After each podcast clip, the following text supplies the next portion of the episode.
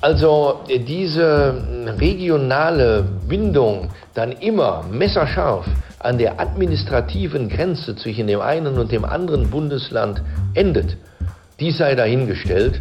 Aber die Großbereiche der Westfalen, der Rheinländer, Menschen aus dem Ruhrgebiet, der Lipper, äh, das wird äh, nicht nur weiterhin eine Rolle spielen, sondern ich glaube, dass dies sogar verstärk sich verstärken wird.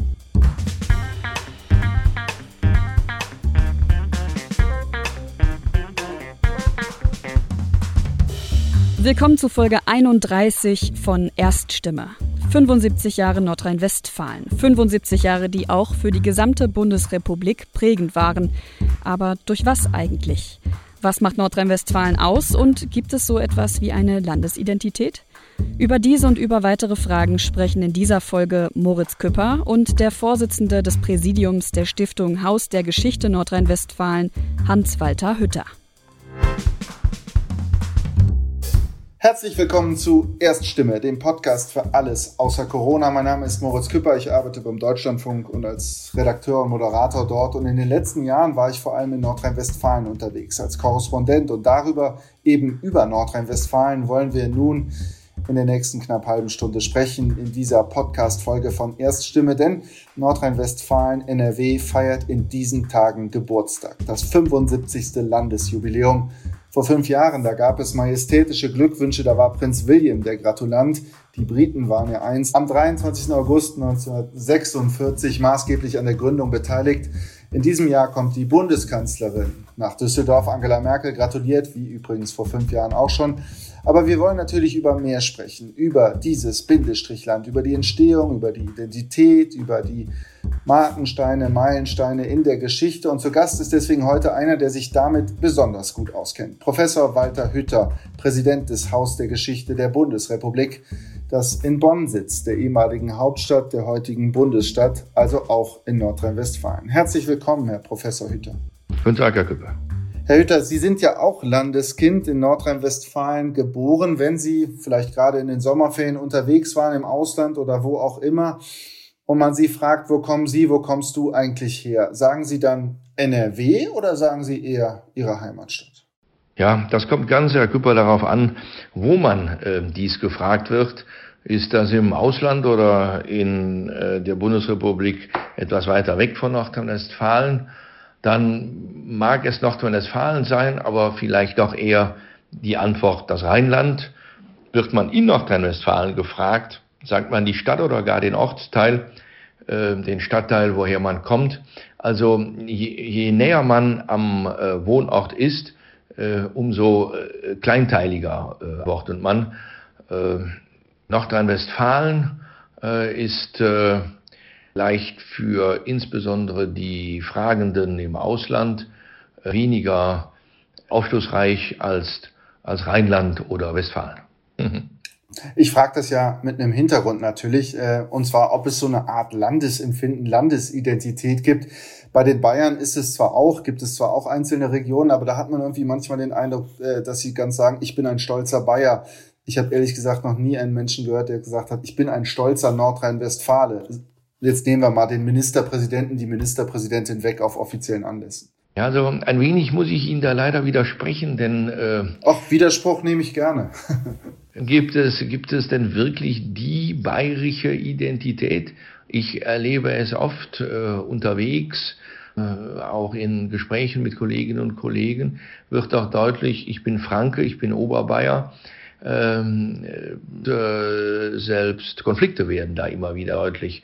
Also es ist nicht nur eine Frage der sogenannten Bindestrichländer. Schauen wir Baden-Württemberg oder auch Rheinland-Pfalz. Sagt einer, ich bin Baden-Württemberger oder sagt er, ich bin Württemberger? Also das ist, glaube ich, nicht äh, äh spezifisch nordrhein-westfälisch.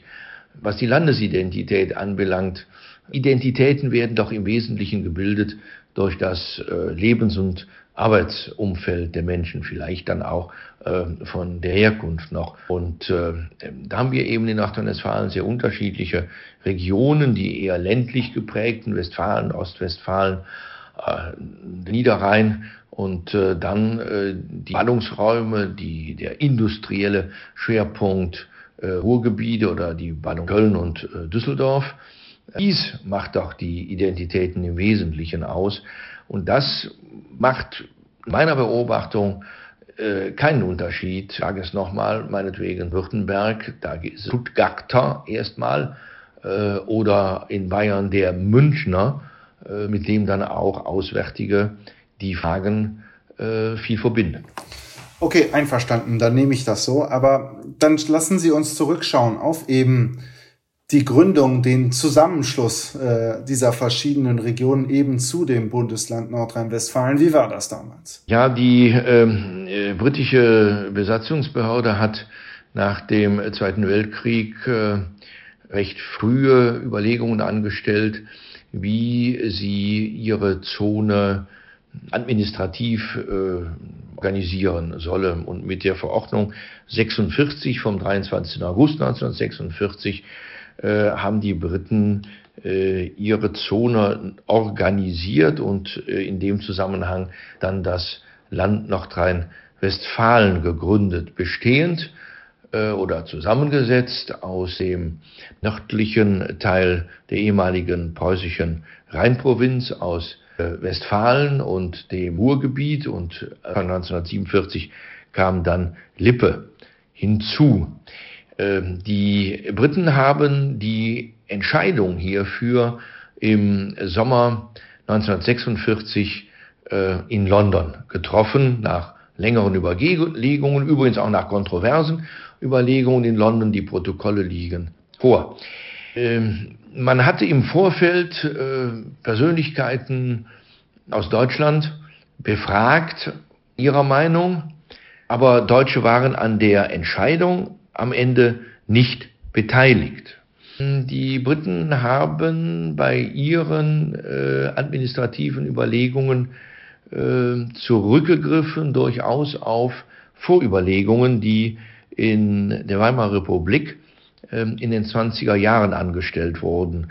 Hat ja versucht, äh, Weimar, äh, die Weimarer Republik, das Reich neu zu ordnen, zu gliedern, neu zu strukturieren. Äh, vielen kommunalen Neuordnungen bildet sich das auch in den 90er Jahren ab und Überlegungen, äh, häuslichen Gebiete neu zu äh, organisieren, gab es eben in dieser Zeit und äh, Vorüberlegungen in ähnlicher Art äh, hat es gegeben schon damals, zumindest zum Teil. Würden Sie denn sagen, dass sich jetzt dann über diese mehr als sieben Jahrzehnte so eine Art Landesidentität rausgebildet hat. Wenn Sie sagen, also es war ja am Ende schon mehr, wenn es diese Vorüberlegungen gab. Mitunter wird ja heute vom Bindestrichland äh, gesprochen bei Nordrhein-Westfalen zugegeben. Klar, das gibt's auch in anderen Bundesländern. Das ist unsere föderale Struktur. Aber was würden Sie sagen? Hat sich diese, manch einer spricht ja von einer Zwangsehe von Rheinländern, Westfalen und Lippern. Aber hat diese Zwangsehe sich mittlerweile ausgewachsen? Wenn man äh, Zwangsehe darauf bezieht, dass äh, die Besatzungsbehörden diese Entscheidung getroffen haben ohne Beteiligung der Deutschen, dann mag dies äh, richtig sein. Äh, die Zusammenfügung dieser äh, Landesteile oder dieser Landstriche äh, ergab sich auch dadurch, dass die Besatzungs Behörden, also die Briten, ausdrücklich den industriellen Kern, das Ruhrgebiet, umschließen wollten mit eher ländlich geprägten Bereichen, um so äh, einen Ausgleich äh, zu schaffen. Äh, dass äh, auf diese Weise durch die Lebenserfahrung und die Lebensumfelder äh, der Menschen unterschiedliche Teilidentitäten entstanden vorhanden waren und dann auch äh, stehen blieben, ist äh, nicht in Abrede zu stellen. Allerdings äh, gibt es äh, auch Verbindendes und aus meiner Sicht ist der unbedingte Wille zur Innovation, zum Strukturwandel, äh, zur Entwicklung hin äh, Zukunft schon äh, prägend äh, für alle Landstriche. Betrachten Sie den äh, Strukturwandel in der Landwirtschaft, in der Montanindustrie, in der Textilindustrie, in allen Bereichen äh, wurden äh, den alten Strukturen, aus den überkommenen Formen neue äh, Wege entwickelt. Nehmen wir die Textilindustrie zum Beispiel. Viele Unternehmen äh, mussten schließen, weil fache Stoffe, Produkte produzierten, die am Markt nicht mehr gebraucht wurden. Andere waren hochinnovativ äh, der Entwicklung modernster Fasern und Textilien, äh, zum Teil Weltmarktführer und auf diese Weise haben sie nicht nur überlebt, sondern sind äh, prägend geworden. Und äh, dies finden Sie im Grunde genommen in allen Lebensarbeitsbereichen des Landes und das verbindet äh, die Menschen in Nordrhein-Westfalen schon. Was würden Sie sagen, wie stark hat Nordrhein-Westfalen, dieses Bundesland, einst ja auch Regierungssitz, äh, die Bundesrepublik geprägt? Ja, Sie sagten schon eins, Parlaments- und äh, Regierungssitz in Bonn und insofern äh, ist über Bonn Nordrhein-Westfalen in hohem Maße äh, für die Zeit von der Gründung der Bundesrepublik bis zur Wiedervereinigung äh, prägend gewesen. Hier haben Politiker getagt, hier saß die Bundesverwaltung, hier waren die Lobbyisten vertreten, also hier heißt in Bonn und damit in Nordrhein-Westfalen. Nach der Wiedervereinigung und nach dem Umzug von Parlament und Regierung nach Berlin sind äh, viele äh, Politikerinnen und äh, Politiker nach Berlin gegangen, viele Ministerialbeamte, die Lobbyisten. Und Meistzeit ist dann sicherlich auch in die neue Bundeshauptstadt Berlin mit umgezogen. Und aus dem großen Land Nordrhein-Westfalen sind ja bis heute und immer wieder viele Menschen in den unterschiedlichsten Arbeits- und Lebensbereichen in Berlin tätig und insofern denke ich, dass Nordrhein-Westfalen prägenden Einfluss auf die Bundesrepublik hat. Zugestandenermaßen würden die Bayern auf eine solche Frage äh, ähnlich antworten. Gut, aber heute reden wir mal nicht, ausnahmsweise mal nicht über die Bayern, sondern über Nordrhein-Westfalen. 75 Jahre alt wird das Land in diesen Tagen. Wenn wir mal ein bisschen bei diesem Rückblick, bei der Prägung bleiben, wenn wir das Schlagwort äh, soziale Marktwirtschaft, was ja auch und Wirtschaftswunder damit reinbringen, dann hat das ja durchaus auch Wurzeln eben in Nordrhein-Westfalen. Ja, da muss man an die äh, Montan-Mitbestimmung äh, erinnern, die äh, im Ruhrgebiet erfunden wurde und äh, zu einem wesentlichen Baustein der äh, europäischen Einigung wurde. Wenn man an die äh, EWG-Verträge denkt, findet man dort vieles wieder. Äh, aber auch Persönlichkeiten äh, muss man nennen und ich äh, nenne da an Hans Böckler, den ersten DGB-Vorsitzenden, der aus Nordrhein-Westfalen kam und mit seiner Arbeit und seinen Ideen nicht nur die Gewerkschaftsarbeit geprägt hat, sondern in weiten Teilen auch die Entwicklung hin zu dem, was wir heute Wirtschaftswunder nennen. Mhm. Und Stahl und Kohl, äh, Stahl und Kohle waren natürlich auch ganz entscheidend und kommen eben, Sie haben das die Region schon genannt. Das Ruhrgebiet hat Deutschland natürlich auch geprägt und das ist natürlich auch eine Art Herzstück dieses Nordrhein-Westfalens. Ja, achten Sie auf das Ruhrgebiet, Kohle und Stahl. Äh, aber ich darf das nicht vergessen, jetzt auch das Ende des äh, Steinkohlebergbaus. Hm, aber schon seit längerem hatte das Ruhrgebiet äh, Gegend der gravierenden Innovation. Zusammenfassend kann man wohl formulieren von, von der Kohle zum äh, hochmodernen Chip. Das äh, zeigt die Forschung an den Hochschulen, ähm, das zeigt die Arbeitsplatz- und Arbeitmarktentwicklung und äh, ohne das Ruhrgebiet würde es viele äh, Innovationen, auch viele technische Möglichkeiten äh, nicht geben. Und zwar nicht nur in Nordrhein-Westfalen nicht, sondern darüber hinaus. Mhm. Wenn wir nochmal ein bisschen bleiben bei dieser Bergarbeiter, ja auch Mentalität vielleicht, äh, die auch eben dadurch äh, geprägt wurde. Sie haben gerade eben schon gesagt, dieser Strukturwandel, dieses ähm, sich immer wieder äh, erneuern, äh, immer wieder anpassen, ist einer der Kernidentitäten des, des Bundeslandes. Ähm, vor zwei Jahren wurde ja die letzte, das letzte Stück Steinkohle gefördert, Prosperhani in Bottrop. Ähm, aber viele Menschen sagen auch, trotz des Ende des Steinkohlebergbaus, die Mentalität des Ruhrgebiets wird weiterhin auch davon geprägt sein, von diesem nicht hasste was, dann bist du was, sondern kannst du was, dann bist du was. Wie viel ist da dran? Ja, das kann ich also ausdrücklich bestätigen. Das merkt man in vielen Gesprächen äh, mit äh, Leihgeberinnen und Leihgebern äh, für unsere Ausstellungen, aber auch mit Zeitzeuginnen und Zeitzeugen.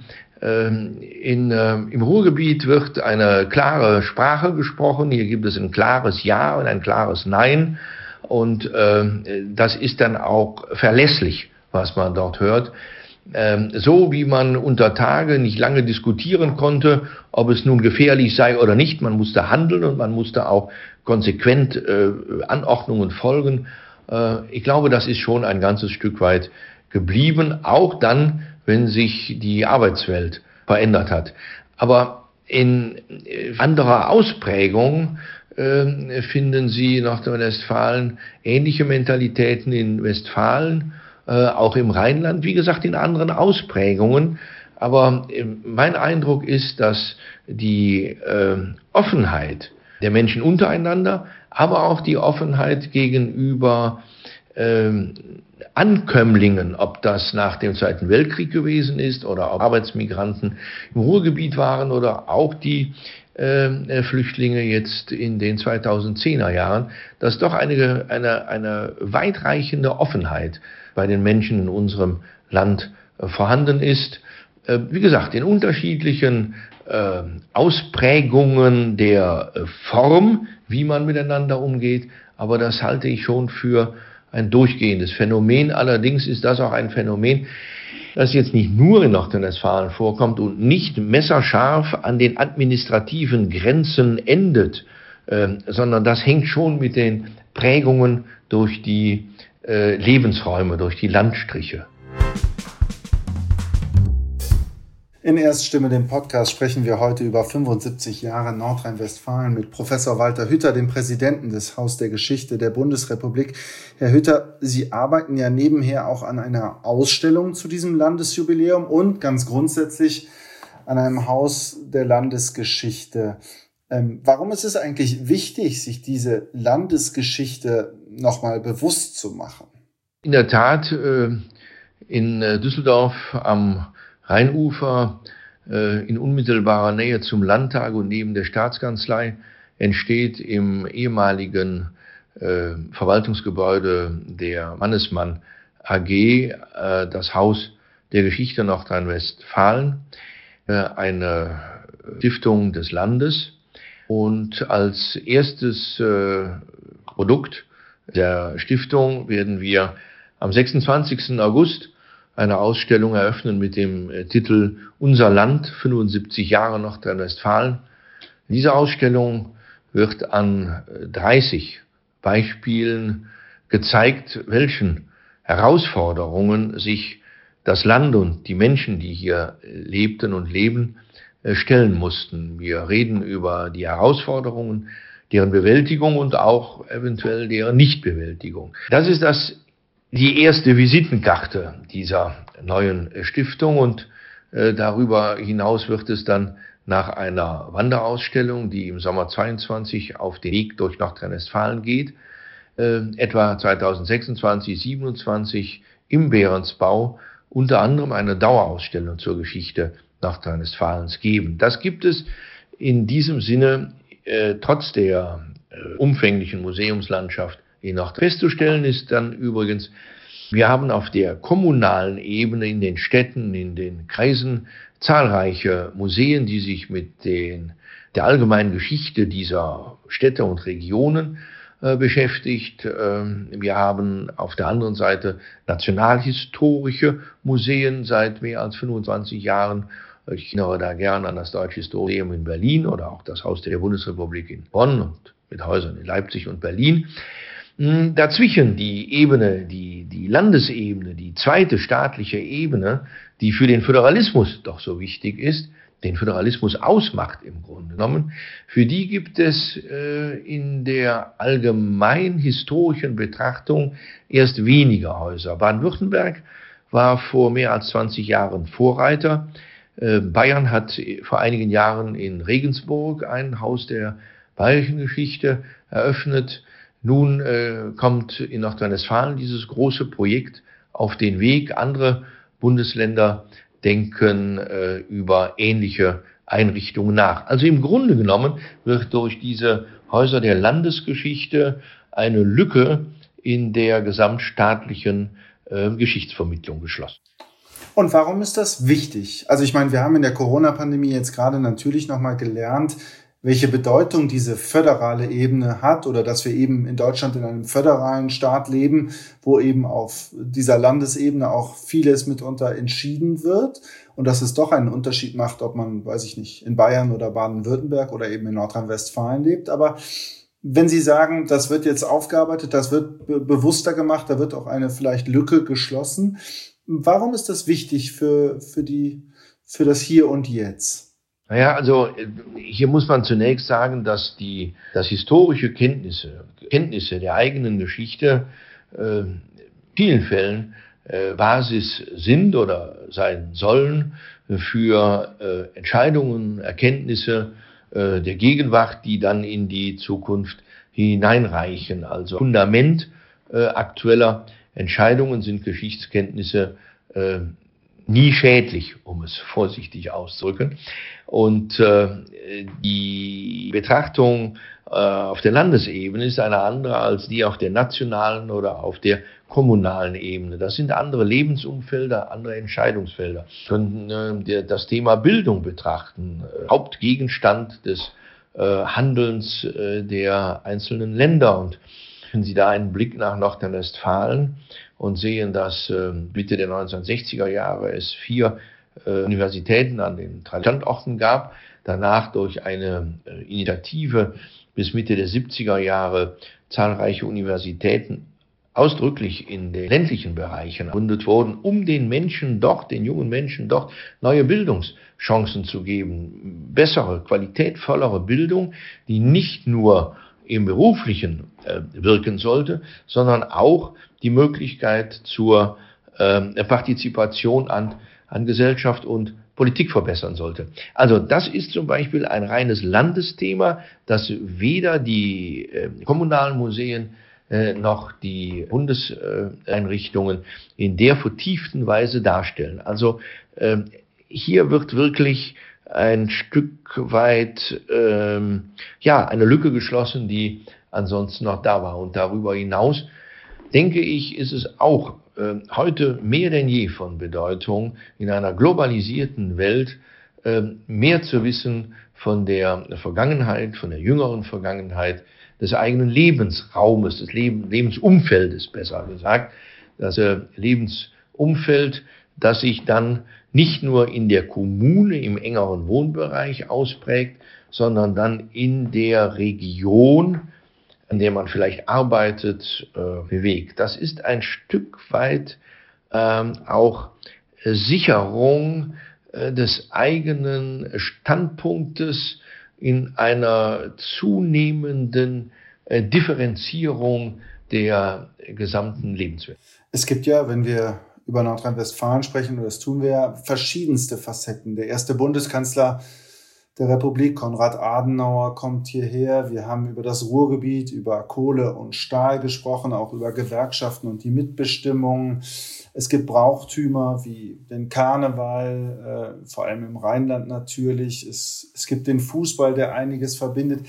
Was, wie muss man sich das vorstellen? Was muss in so ein Haus für Landesgeschichte? Oder anders gefragt, was haben Sie vielleicht schon und worauf sind Sie besonders stolz? Naja, lassen Sie mich eines vorweg sagen nennen Sie doch nicht nur das Rheinland und den Karneval, auch in Münster gibt es einen in der Tat beachtenswerten, nennenswerten Karneval. Also selbst äh, Winter- und äh, Sommerbrauchtum sind nicht äh, allein in den äh, traditionellen äh, Regionen verhaftet, sondern ziehen sich tatsächlich durch das ganze Land. Also insofern äh, ist das auch ein Stück weit die Auflösung der, so wollen, immer wieder vielleicht auch aus touristisch-marketing-technischen Gründen genannten äh, Unterschiede oder Differenz. Was äh, haben wir? Äh, Sammlungen. Also es werden äh, den Ausstellungen des äh, Hauses der Geschichte Nordrhein-Westfalen alle äh, Lebensbereiche präsentiert werden. Wir gehen aus vom Alltag der Menschen, werden dann auch auf die politischen Entwicklungen und Entscheidungen hinweisen, die wiederum äh, dann das Lebensumfeld der Menschen in hohem Maße beeinflusst. Es werden gezeigt Objekte, dreidimensionale Objekte, Dokumente, Fotos, Ton und Filmdokumente, Zeitzeugen, Berichte, die dann in einen inszenatorischen Rahmen gebracht werden, die also eine Geschichtserzählung ausmachen, so dass äh, der Besucher, die Besucherin, äh, ja, äh, Geschichten äh, erzählt bekommt, die dann wiederum zum, ja, zur auch weiteren Diskussion und weiteren Beschäftigung mit den Themen anregen soll. Wird das Ganze dann chronologisch in so Abschnitten, jahrzehntemäßig oder wie muss ich mir das vorstellen? Also die ähm, Jubiläumsausstellung, die wir jetzt präsentieren, ähm, beschäftigt oder ist, ist angelegt, ist organisiert in äh, Themen. Es sind also acht große Themenbereiche mit 30 Beispielen. Eine Dauerausstellung, äh, die im Behrensbau in Düsseldorf voraussichtlich mehr als 3000 Quadratmeter Ausstellungsfläche haben wird, bedarf dann äh, einer anderen äh, Struktur, damit die Menschen der unterschiedlichen Vorbildung und unterschiedlichen Alters sich zurechtfinden können. Es hat sich bislang äh, bewährt, solch große Ausstellungen, historische Ausstellungen im Kern chronologisch anzulegen. Allerdings nicht an einer Datentafel entlang, wie das die äh, Schulbücher vor 40 Jahren noch machten, sondern äh, eine solche chronologische Erzählung muss immer auch äh, thematische Schwerpunkte und Vertiefungsmöglichkeiten haben. Ansonsten würde es langweilig. Und was sieht man dann da? Beispielsweise ein Stück oder ein Sack Kohle oder die Textilindustrie hat oder was, ja. was zeigen Sie da? Können Sie uns vielleicht zwei, drei Objekte? Also Sie sagen Kohle, ja. Also äh, wir haben in Bonn in den Sammlungen äh, ein paar Säcke äh, aus der letzten Schicht von Prosper Haniel, Steinkohle, äh, Brocken, äh, die man dann, wenn man über das Ende der äh, Steinkohle oder auch über die Veränderung de, in der Energiepolitik spricht, die man dann als Originalobjekt äh, zeigen könnte, anhand derer dann eine Geschichte erzählt werden kann. Aber dazu gehört meinetwegen auch das äh, Werkzeug, das schwere Werkzeug der Bergleute. Äh, viele äh, Menschen, die mit diesem Thema nie zu tun hatten, erst recht nie unter Tage waren, können sich ja gar nicht vorstellen, welche eine schwere Arbeit dies gewesen, welchen Werkzeugen dies gemacht wurde. Oder eine Dieselkatze, das ist also ein äh, dieselgetriebenes äh, sag mal, Fahrzeug, mit dem also Menschen und Material äh, unter Tage äh, transportiert wurden. Und ein solches äh, Objekt haben wir auch, das zeigen wir auch jetzt in Düsseldorf in der Jubiläumsausstellung, äh, so wie es aus dem Flöz kam, äh, mit allen Gebrauchsspuren. Äh, hier wird dann auch, denke ich, die Arbeitswelt und die Situation hatten, ähm, ein deutlich. Textilindustrie, lassen Sie mich nur ein Beispiel nennen, Spezialisierung in der Textilindustrie äh, feuerfestem Material. Hier zeigen wir äh, der Jubiläumsausstellung einen Nähenanzug von Vicky Raikkonen, äh, feuerfester Anzug für Formel 1 Rennfahrer made in Bocholt. Mhm.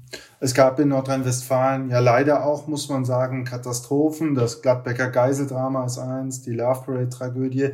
Spielen solche Ereignisse, die ja auch bundesweit dann wahrgenommen wurden, spielt sowas auch eine Rolle? Hat sowas auch das Land beeinflusst?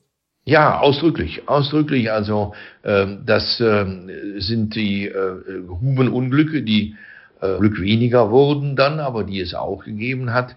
Äh, denke da an das äh, Unglück in Gelsenkirchen in Dahlbusch, äh, die sogenannte Dahlbusch-Bombe, also ein Hallgerät, das dann in den Schacht abgelassen werden konnte, mit dem die Bergleute seinerzeit gerettet wurden, äh, seither bisher in Rettung von Bergleuten weltweit im Einsatz. Äh, aber auch die äh, Katastrophe in Duisburg äh, an der wird thematisiert der, äh, der Flughafenbrand in Düsseldorf, der ja weitreichende Folgen auf äh, Bauverordnungen hat. Und äh, jetzt, wir konnten auch noch einrichten, äh, eine kleine Einheit äh, zum Thema Unwetterkatastrophe Sommer mit einigen Objekten aus den hauptbetroffenen Gebieten in Nordrhein-Westfalen, der Eifel und ein Erftgebiet. Mhm, aus Erftstadt. Es gibt sicherlich aber auch freudigere Sachen, schönere Sachen. Der Karneval, über den haben wir schon gesprochen. Fußball ist auch etwas eher Unbeschwertes, aber nicht unwichtig in Nordrhein-Westfalen. Ja, gut, dass Sie den Fußball nennen. Äh, Fußball ist äh, ja in doppelter Weise identitätsbildend. Einerseits äh, wird in, im Ausland oder auch in weiterer Entfernung zum nordrhein-westfälischen Ort oftmals mit mit dem Fußball die Stadt gleichgesetzt. Also wenn irgendwo unterwegs sind und sagen, ich komme aus Mönchengladbach, wenn Sie denn überhaupt eine Reaktion heute erhalten, ist es in allererster Linie A, Borussia, der Fußball. Also identitätsbildend nach außen und dann identitätsbildend aber auch im Inneren. Für die Menschen, die in der Stadt oder in der Region leben, ist gerade der Fußball äh, oft ein wesentliches Element hinter dem man sich äh, finden kann. Das gilt für das Ruhrgebiet, wenn ich an Halke oder Dortmund denke. Das gilt für Gladbach mit der Borussia, das gilt aber auch für Köln. Ich könnte weitere nennen. Dann lassen Sie mich das zum Abschluss nehmen oder zum Anlass nehmen, zum Abschluss zu fragen. So rum ist vielleicht besser. Wenn wir jetzt über 75 Jahre Nordrhein-Westfalen sprechen, über eben diese ja, föderale Ebene. In der Pandemie haben wir erlebt, wie diese Entscheidungsprozesse auch da eine Rolle gespielt haben. Glauben Sie, dass zwischen eben diesen lokalen, regionalen Identitäten, Sie haben die Fußballvereine genannt, und eben auf der anderen Seite der Nationalität, also Deutsch, dass da in Zukunft noch stärker Platz ist für eine, ja, wie auch immer geartete Landesidentität? Vor allem, wenn Sie jetzt auch sagen, dass die historische Aufarbeit ja auch gerade erst allerorts an Fahrt aufnimmt. Also ich bin davon überzeugt, dass dies eine Rolle spielen wird. Äh, Einmal in der globalisierten Welt ist äh, doch der Wunsch nach Orientierung im engeren Lebensumfeld mehr denn je zu spüren. Und das ist dann weniger die Nation, die ja auch schon eine Größe hat, äh, Biete, Bereiche, die man vielleicht nie bereist hat, nie kennengelernt hat. Und da ist das Land denn doch eher die Bezugsgröße. In der äh, Corona-Pandemie wurde das jetzt noch einmal deutlich, wie die einzelnen Bundesländer auch auf äh, die äh, Pandemie dann reagiert haben. Es war das Land, auf das man achtete. Es war ein Bereich größer als die eigene Stadt, die man ja oft verließ. Das war zu eng, aber das Bundesland war dann schon die Bezugsgröße. Und man hat äh, geschaut auf die Inzidenzen oder auf die Rechtsverordnungen des Landes. So wurde dies ähm, immer wieder deutlich. Also ja, und darüber hinaus denke ich, dass die Region zunehmend noch eine Rolle spielen wird. Und zwar die Region auch über die nationalen Grenzen hinaus. Wenn ich an die Euregios denke, die wir ja an, entlang der deutsch-niederländischen Grenze, aber im Osten auch entlang der deutsch-polnischen Grenze haben, hier äh, werden äh, die Lebensumfelder der Menschen auch über die nationalen Grenzen hinaus erweitert, ähm, aber die sind doch dann lebensnah, sozusagen im täglichen Alltag und äh, sowohl im privaten wie auch im privaten Bereich, äh, im privaten wie auch im Arbeitsbereich äh, werden äh, diese äh, Regionen, die geografischen Bereiche eine Rolle spielen. Ob also diese regionale Bindung dann immer messerscharf an der administrativen Grenze zwischen dem einen und dem anderen Bundesland endet, dies sei dahingestellt, aber die Großbereiche der Westfalen, der Rheinländer, Menschen aus dem Ruhrgebiet, der Lipper, äh, das wird äh, äh, nicht nur weiterhin eine Rolle spielen, sondern ich glaube, dass dies sogar verstärk sich verstärken wird. Dann Nordrhein-Westfalen feiert Geburtstag, 75 Jahre NRW. Darüber haben wir gesprochen in Erststimme, dem Podcast mit Professor Walter Hütter, dem Präsidenten des Haus der Geschichte. Vielen Dank für die interessanten Einblicke. Bitte gern. Das war Folge 31 von Erststimme. Die nächste Folge erscheint in zwei Wochen. Darin sprechen meine Kollegin Juliane Hessmann und der ehemalige Staatssekretär im Bundesgesundheitsministerium Dr. Lutz Stroppe über die Möglichkeiten der Digitalisierung in der Medizin. Wir freuen uns, wenn Sie auch dann wieder reinhören und wünschen Ihnen bis dahin eine gute Zeit.